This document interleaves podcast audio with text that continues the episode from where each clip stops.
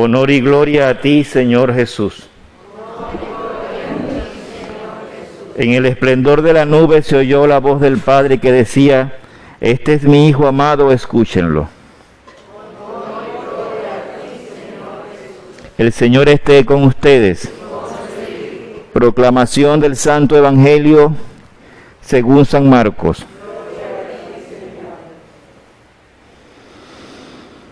En aquel tiempo Jesús tomó aparte a Pedro, a Santiago y a Juan, subió con ellos a un monte alto y se transfiguró en su presencia.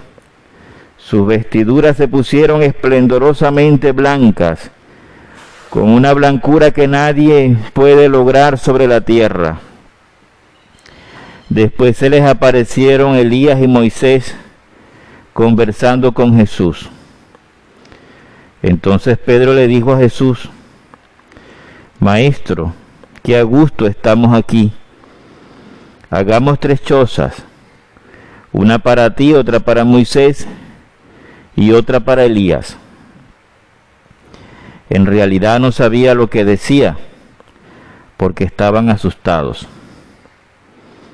Se formó entonces una nube que los cubrió con su sombra, y de esta nube salió una voz que decía, Este es mi Hijo amado, escúchenlo.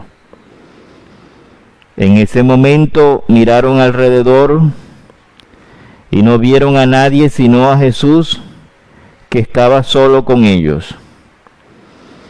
Cuando bajaban de la montaña Jesús les mandó que no contaran a nadie lo que habían visto hasta que el Hijo del Hombre resucitara de entre los muertos.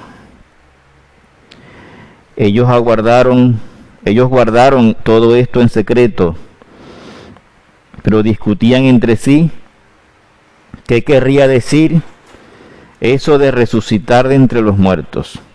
Palabra del Señor. Hermanos, en este itinerario hacia la luz pascual, que es la cuaresma, la cuaresma es un mini itinerario que recorremos hacia el encuentro con el Señor resucitado Quiere hoy la palabra llevarnos a contemplar antes de pasar por la cruz la gloria del Señor. Recordemos que la semana pasada Jesús estaba en el desierto. Hoy la liturgia de la palabra nos los presenta en el monte, en la montaña, en el monte Tabor. Allí se transfigura para dejar ver a sus discípulos su gloria. Luego va a subir a otro monte, el monte Calvario. Allí no será la transfiguración, sino que en el monte Calvario será la desfiguración. Un hombre crucificado con el rostro totalmente desfigurado por tus pecados y por los míos. Esto nos está indicando que la cruz no es un masoquismo. Los cristianos no somos masoquistas. Los cristianos no asumimos el sufrimiento por resignación. Los cristianos asumimos el sufrimiento por esperanza, porque hay una esperanza. ¿La esperanza cuál es? La resurrección. Por eso pasamos por el sufrimiento. Si nosotros no supiésemos que no, no hay esperanza, que no hay resurrección, que no hay nada, pues todos saldríamos corriendo ante el sufrimiento. Pero ¿por qué asumimos nuestro sufrimiento diario, nuestra rutina, nuestras cruces? Porque sabemos que Cristo resucitado triunfará, que el sufrimiento no tiene la última palabra, que eso es un tránsito, un paso. Y porque sabemos pues que de Jesús es la gloria lo hemos visto, lo hemos escuchado hoy en el, Evangelio, en este monte Tabor se transfigura, deja ver su gloria, dice, mira, sí, yo voy a ir a la cruz, voy a ir a Jerusalén, allí me irán a matar, pero recuerden quién soy, recuerden quién soy. Y la voz volvió a salir como cuando el día del bautismo en el Jordán, este es mi hijo, el amado, escúchenlo. Por eso hemos rezado la, la oración al inicio de la misa, pidiendo al Señor, a Dios Padre, que alimente nuestro espíritu con su palabra, para que tengamos una mirada limpia. ¿Qué es eso de una mirada limpia? Una mirada que no sea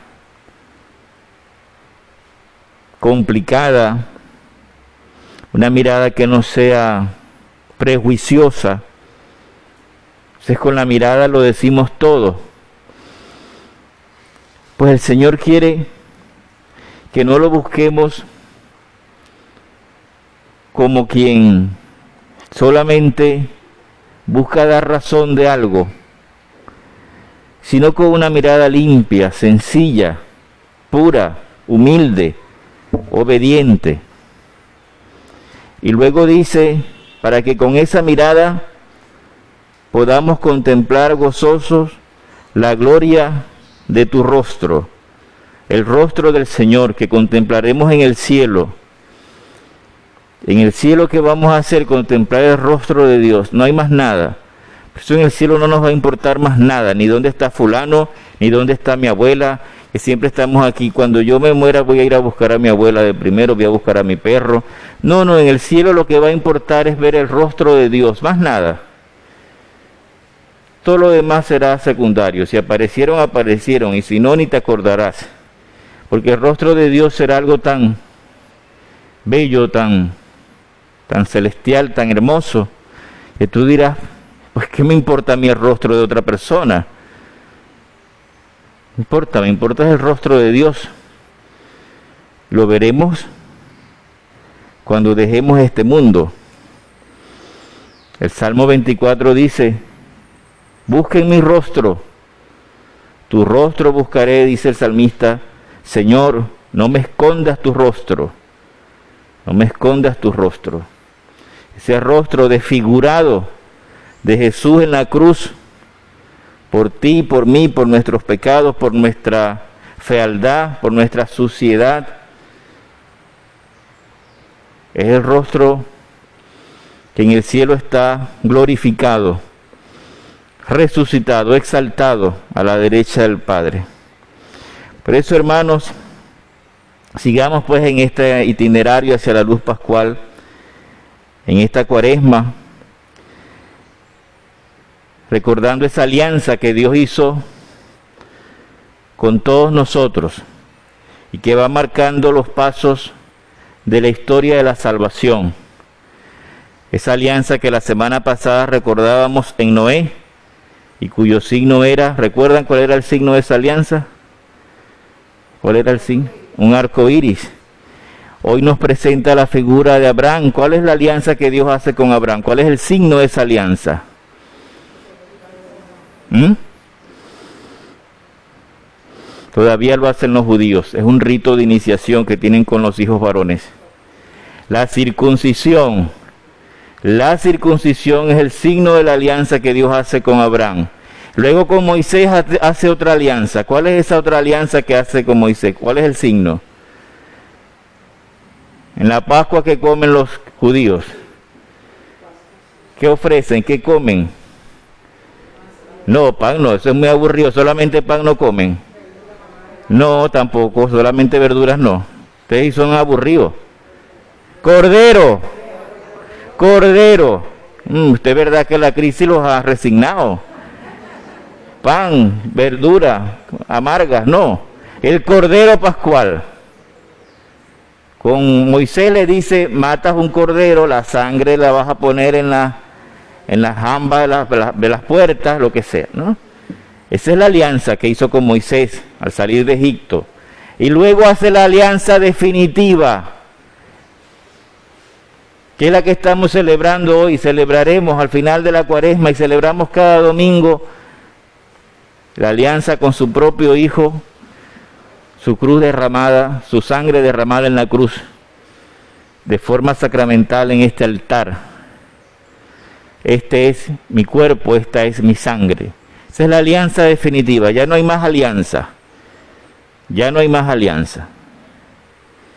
La alianza eterna que selló Dios con nosotros por medio ya no de la sangre de un cordero, como los corderos de Moisés, sino por medio de la alianza del Cordero de Dios, el Inmaculado y Santo, que se hace presente en este altar y que más adelante vamos a adorar y a comer. Que el Señor, pues hermano, nos ayude a seguir viviendo esta cuaresma, ahora desde la visión de la montaña, transfigurados en el Señor, porque Dios quiere transfigurar nuestra historia, Dios no quiere que nuestra historia sea una historia desfigurada por el pecado, sino que la quiere transfigurada por su gracia y por su bendición. Que así sea.